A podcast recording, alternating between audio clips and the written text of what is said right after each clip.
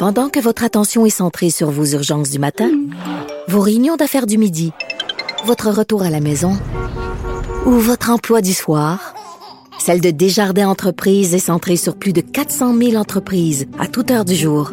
Grâce à notre connaissance des secteurs d'activité et à notre accompagnement spécialisé, nous aidons les entrepreneurs à relever chaque défi pour qu'ils puissent rester centrés sur ce qui compte, le développement de leur entreprise. Comme les autres.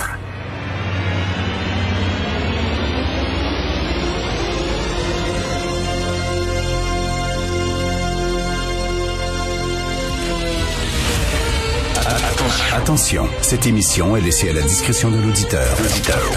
Les propos et les opinions tenues lors des deux prochaines heures peuvent choquer. Peuvent choquer.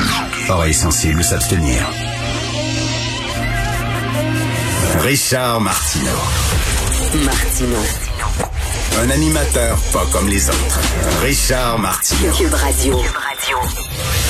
Merci d'écouter Cube Radio. Qu'est-ce qui se passe à Radio-Canada exactement? C'est la question que tout le monde se pose aujourd'hui. Donc, euh, dans le soleil, une bombe.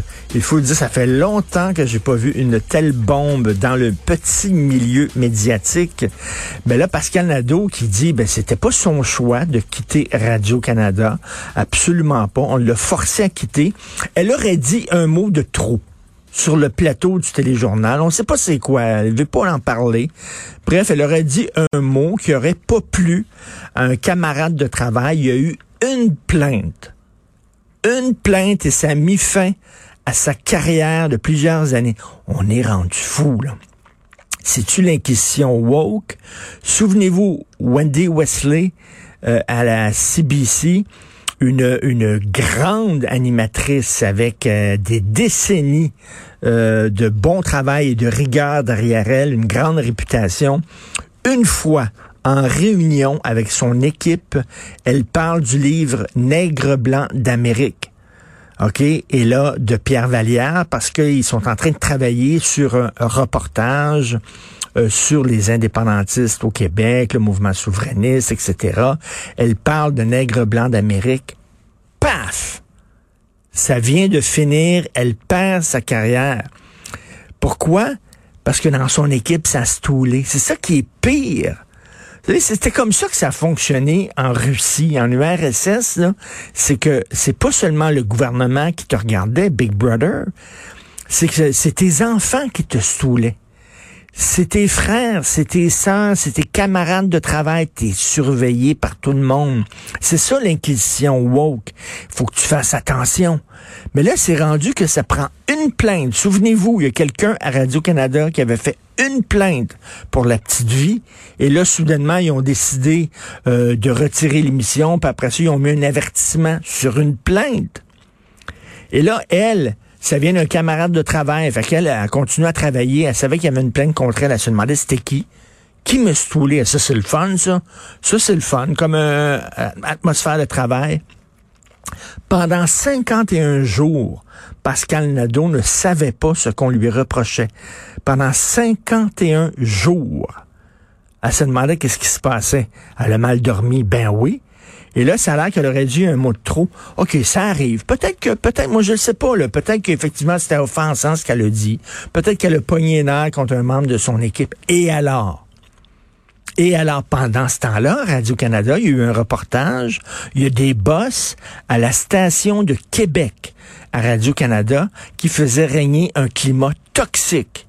Et ces gens-là, il y a eu plusieurs témoignages, il y a eu un reportage de fait, il y a eu plusieurs témoignages là-dessus. Un climat toxique, les gens en pouvaient plus. Ces boss-là continuent de travailler. Ils n'ont pas perdu leur job, alors que Pascal Nadeau a perdu sa job. En plus, pas seulement ça, mais ils ont tordu le bras pour qu'elle dise, oh, c'est moi, j'ai quitté, j'ai beaucoup aimé Radio. Qu'est-ce qui se passe là? Qu'est-ce qui se passe au Québec? Qu'est-ce qui se passe dans le monde? L'inquisition woke, là, il va falloir que ça arrête. Qui? Qui n'a pas dit un mot de trop? Vous êtes pogné, là, dans un embouteillage, là. OK?